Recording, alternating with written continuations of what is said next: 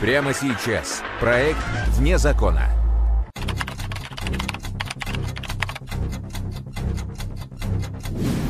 Самые громкие преступления. Самые запутанные и интересные детективные истории России. Как украсть 100 миллионов. Повредив окно, получили доступ к помещению этого музея. Кто калечил инкассаторов Нижнего Новгорода. Один охранник попытался оказать сопротивление, получил по голове битой. Зачем гангстерам парики и платья? Карты, деньги, левитан. В проекте «Вне закона».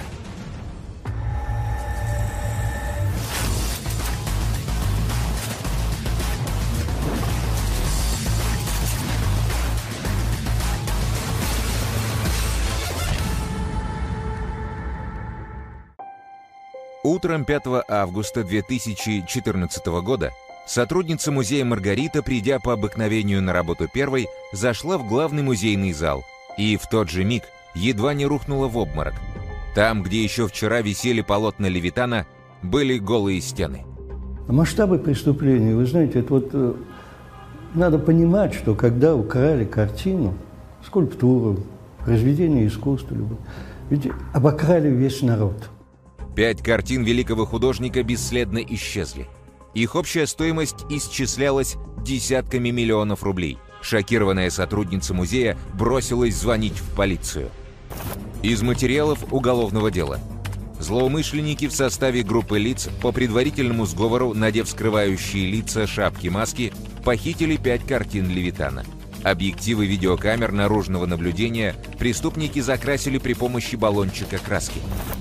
Ограбление музея Левитана вызвало небывалый резонанс. На поимку грабителей были брошены лучшие силы МВД. Однако задержать преступников по горячим следам не удалось.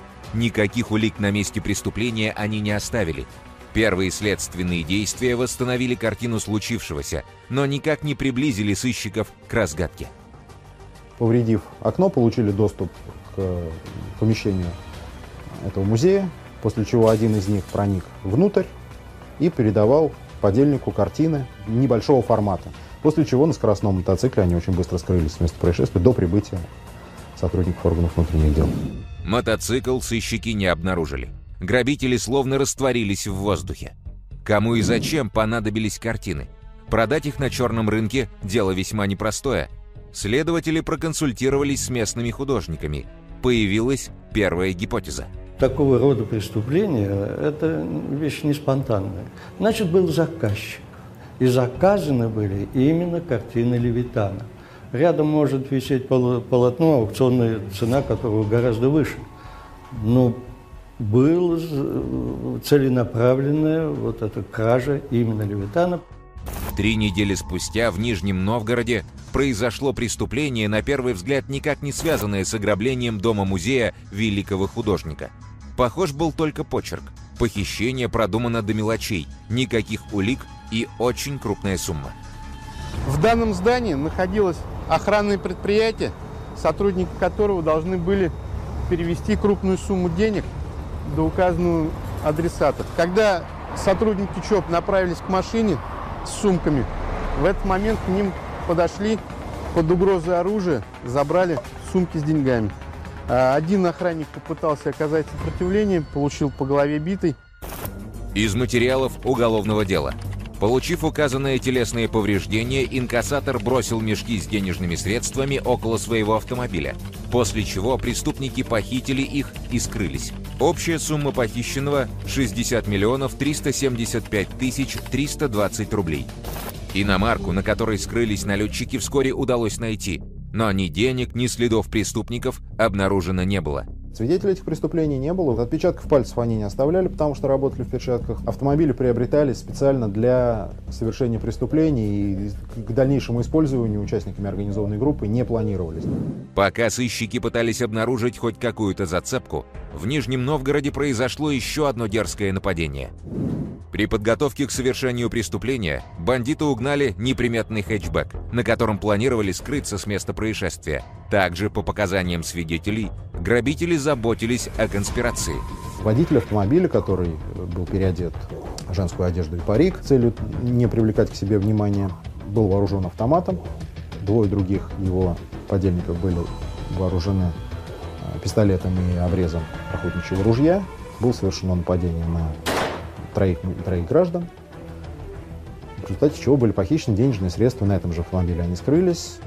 На этот раз добычей налетчиков стало 24 миллиона рублей. Подготовленность и напористость в совершении своего преступления, наглости какой-то вот этой преступной, самоуверенность в себе и позволяла им так вот длительное время оставаться в тени и безнаказанным. Слухи о неуловимых налетчиках из Нижнего в считанные дни расползлись не только по всему городу, но и далеко за его пределами. Тем временем в самом центре города произошло еще одно ограбление. На этот раз мишенью налетчиков стал коммерческий банк. Здесь располагался филиал банка, на который также совершили нападение путем пропила дырки в полу. Э, Зашли они со стороны двора как бы. Если в случае с нападением на курьеров, перевозивших деньги, преступники в целях конспирации переоделись в дамские платья, то в случае с ограблением банка они перевоплотились в строителей и под видом ремонтных работ пропилили дыру в здании банка. Они старались не работать после там, 22-23 часов, то есть старались не привлекать э, внимание местных жителей к этому процессу, чтобы местные жители подумали, что это какие-то ремонтные работы в каких-то других организациях, имеют вполне законные основания. Шум, пока вырезали в бетонном полу отверстие, стоял серьезный, но никому из жильцов и в голову не пришло, что происходит что-то криминальное. Плюс ко всему было выбрано идеальное время для работ – майские праздники, когда большинство горожан разъехались на дачи. Оставалось только дождаться первого рабочего дня – они прекрасно знали, что охраны нет, работают только девушки. Они дождались, девушка сняла офис с охраны. Они вышли из туалета, соответственно, применив не, небольшое насилие, значит, взяли у нее ключи, открыли сейф, забрали деньги. План казался идеальным, но просчитать все невозможно даже самым талантливым похитителям. Чуть-чуть запоздала на работу третья девушка, которая в окно увидела всю эту картину и вызвала сотрудника полиции. Поняв, что ситуация вышла из-под контроля, грабители бросились бежать вместе с добычей – пятью миллионами рублей. В это время из подъезда дома на утреннюю пробежку вышел молодой парень. Его показания сыграли важнейшую роль в этом деле. Был установлен свидетель, который видел выбегавших молодых людей в масках, садившихся в автомобиль. Используя камеры видеонаблюдения, был установлен номер Отслежен маршрут движения автомобиля, установлено место его хранения. Неуловимые налетчики, так долго водившие за нос сыщиков Нижнего Новгорода, на этот раз допустили грубейшую ошибку. В этот раз они использовали не автомобиль, который был приобретен специально для этого преступления, а автомобиль, оформленный на одного из них, в результате чего была установлена личность одного, а впоследствии автомобиль был обнаружен там, на парковочном месте, имеющий отношение к другому участнику организованной группы. Так, в поле зрения оперативно-следственной группы попали двое подозреваемых – Владимир Корочкин и Олег Пронин. Из материалов уголовного дела. Пронин Олег Юрьевич, 1983 года рождения, уроженец города Горький, ранее не судим. Получилось так, что он ее приобрел в виде лизинга, но в машине стоял GPS-навигатор настоящего владельца – что нам помогло отследить путь автомобиля, и мы поняли, что, в общем-то, Пронин причастен к совершению данного преступления. Соответственно, были приняты меры к розыску вот, и задержанию, но удалось скрыться. Удалось скрыться и его подельнику. Оба были объявлены в федеральный розыск. Но, несмотря на все усилия следствия, преступники продолжали свой криминальный вояж по стране. В этот период времени а находящиеся на свободе еще неизвестные правоохранительным органам участники группы при содействии лидера банды планировали новые преступления.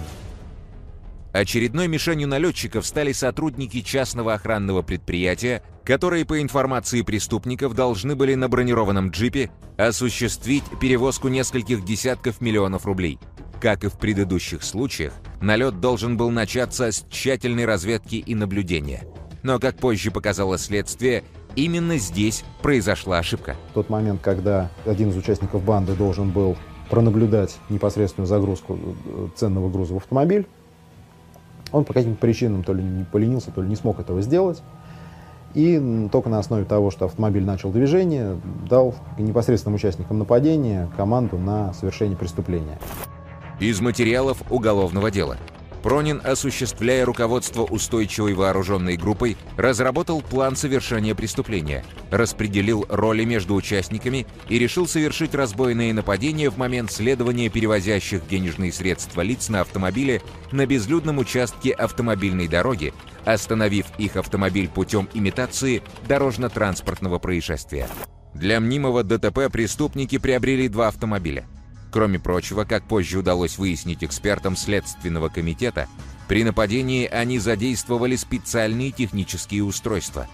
Глушилка э, радиочастотного диапазона определенного, то есть все сигналы, которые в радиусе действия этого устройства э, заглушались. Это, то есть мобильный интернет, э, сотовая связь, чтобы пресечь возможность там, вызвать подмогу там, каких-то других может быть, сотрудников полиции, ну, чтобы не позвонили по телефонам.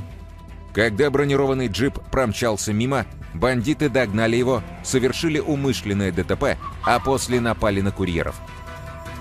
Они были закованы в наручники, автомобиль подвергся обыску. Однако никаких ценностей, денежных средств, крупной суммы, на которую рассчитывали преступники, обнаружено не было.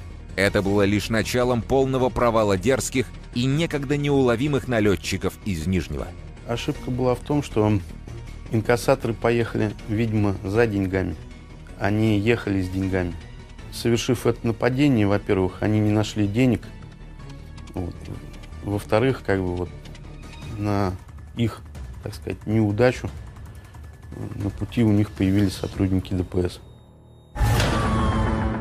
Патрулировавшие этот участок трассы сотрудники дорожно-постовой службы решили, что произошло ДТП.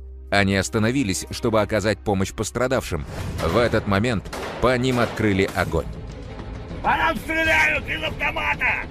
Из автомата!» После этого происшествия преступники стали скрываться. Сотрудники ДПС, э, поставив известность дежурную часть, начали самостоятельное преследование. На поимку преступников был немедленно брошен весь личный состав МВД, включая бойцов спецназа. Уходя от преследования, налетчики свернули с автотрассы в глухой лес. Вскоре их внедорожник увяз в болотистой земле, где его и обнаружили. Визуально осмотрев его, оружие не нашли, соответственно, людей в нем не было – было принято решение вместе с сотрудниками спецподразделений, что не будем мы дожидаться э, наступления рассвета, скажем так, и начать их преследование. Погоня продолжалась больше двух часов, но в результате все участники нападения на инкассаторов были задержаны в лесу. Налетчикам были предъявлены обвинения сразу по нескольким статьям. Одному из них инкриминировалась статья посягательства на жизнь сотрудника правоохранительных органов – Именно он стрелял сотрудников ДПС, то есть именно он совершил преступление, предусмотренное статьей 317 Уголовного кодекса, имеющей санкции вплоть до пожизненного лишения свободы. Вот, поэтому можно предположить, что для того, чтобы впоследствии получить наименьший срок, он и встал на путь дачи признательных показаний, впоследствии заключив с прокурором досудебное соглашение о сотрудничестве. Один из самых активных участников банды в мельчайших деталях рассказал о преступлениях, которых принимал участие и он сам, и его подельник. Также подтвердилось, что банда, терроризировавшая теневых инкассаторов и грабившая банки, имеет прямое отношение к похищению картин Левитана. Об этих музеях они узнали, значит, из социальных сетей, из интернета, как бы выбрали какие-то картины, какие-то экспозиции, почитали о них, выяснили некую стоимость, вот, после чего, как бы, они также выехали на место, присмотрелись, то есть понимали, что музеи находятся в небольших населенных пунктах, поэтому осмотрели сигнализацию, дома старые, как бы вот, ну, изучили объект, после чего совершали преступление. Следствие предполагало, что эти преступления связаны, но явных доказательств не было. Преступления совершались не одно за другим, как, например, первые два, где интервал всего месяц, а по такому сценарию они могли не совершаться в течение там, двух лет, например. Поэтому здесь были определенные сложности с выявлением признаков серийности у сотрудников органов внутренних дел. Оружие, как выяснили сыщики, появилось у налетчиков далеко не сразу. Человек передал оружие на хранение Пронину и сам погиб в ДТП. То есть, как бы, оно у него просто осталось.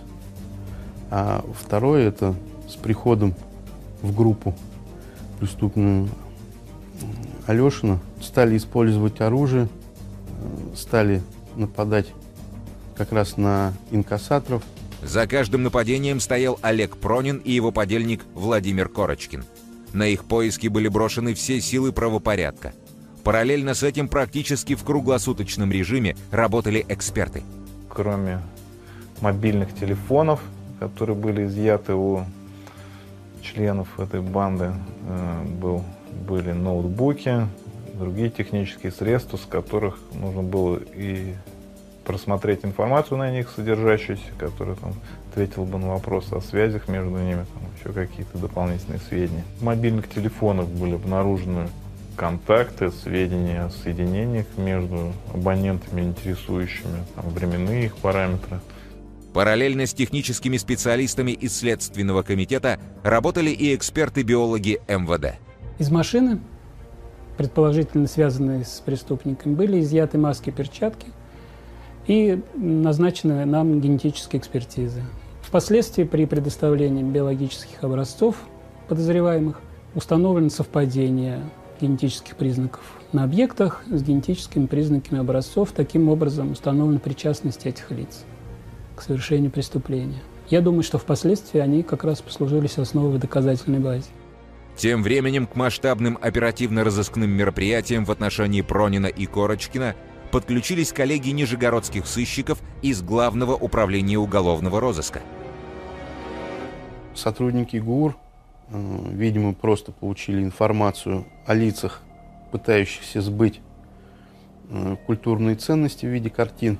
Планомерная работа разных подразделений да, привела к тому, что в один прекрасный момент информация сошлась в одном едином центре э, в Москве, где, в общем-то, и организовали задержание наших подозреваемых.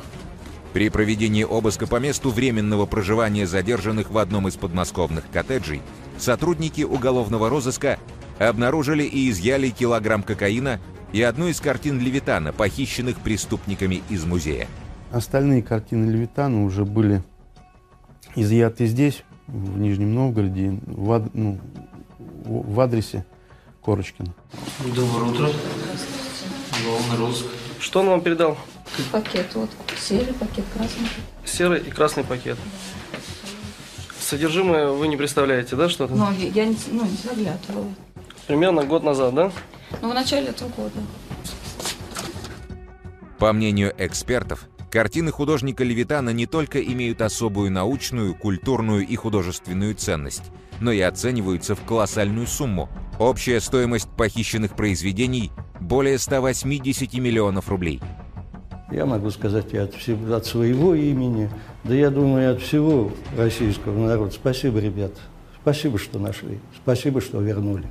В ходе совершения грабежей преступники похитили более 300 миллионов рублей наличными. С такими деньгами они легко могли покинуть страну и затеряться среди беглых преступников где-нибудь в Африке, если бы следователи оказались медлительней. Мне запомнилась фраза, которую сказал Глеб Жеглов э, своему коллеге Владимиру Шарапову. Деятельность правоохранительных органов оценивается не потому, какие преступления были совершены, а вот по тому, как они быстро и полноценно были раскрыты, расследованы, и имущество было возвращено.